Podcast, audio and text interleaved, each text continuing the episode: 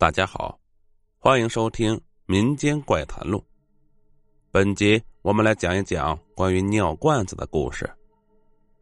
在我们这个村子里，有个叫大山的中年人，他的父亲是个能人，打猎、打鱼的技艺很高。到了他这辈，国家不让狩猎了，好在他父亲把打鱼的技能传给了他。他靠着打鱼也不愁温饱。他家里有一条祖传的小渔船，好多年了，什么木头不知道，被他用油涂的是锃亮啊。每天里面他都驾着小船去河里下网。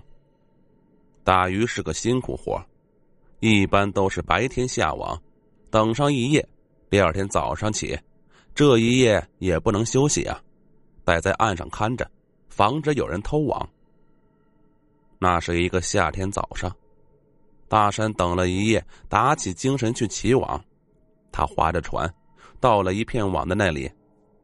那个网下的离岸边大概二十多米。他突然就感觉船身一沉，划不动，感觉有东西在划着船底。他常年在水面，却没遇见过这种事儿啊！急忙用力划船，挣扎了好一阵大山才感觉船动了。往船下一看，一个死尸从船底下飘了出去，浮出水面。死尸仰着，看起来淹死了好多天，双手在胸两侧上举，面部都已经肿得不成人样了。大山打鱼多年，总是见到这些，倒也不太害怕。念叨了几句，就去起网，然后就去报了警。这事过了几天，都快淡忘了。大山突然发现，在划船的时候，总能感觉有东西在划船底，和那天的死尸飘过的感觉一模一样。他怎么想都不放心，就特意上岸后把船翻了过来看了看。船底的木头上都是划痕，有几处特别深，好像人手指甲划过的痕迹。本来船底是没有伤痕的，常年漂在水面，不可能有啊。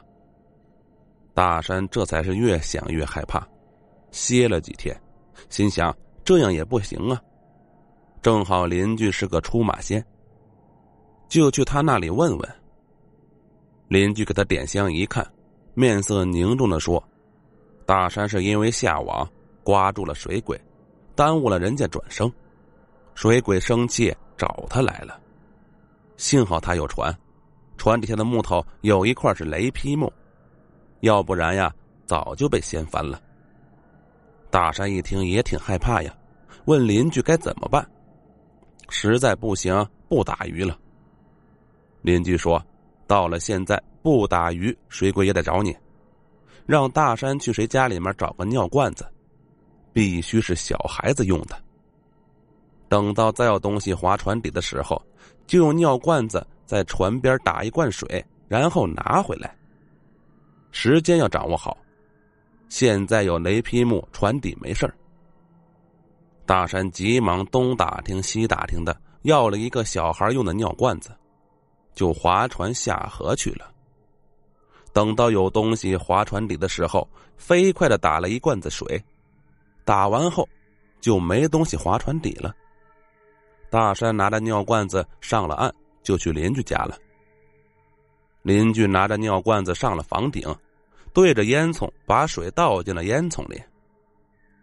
下来之后，对大山说：“好了，水鬼走了。”从此后，大山再也没有遇到过怪事儿。好了，本集播讲完毕，我们下集再见。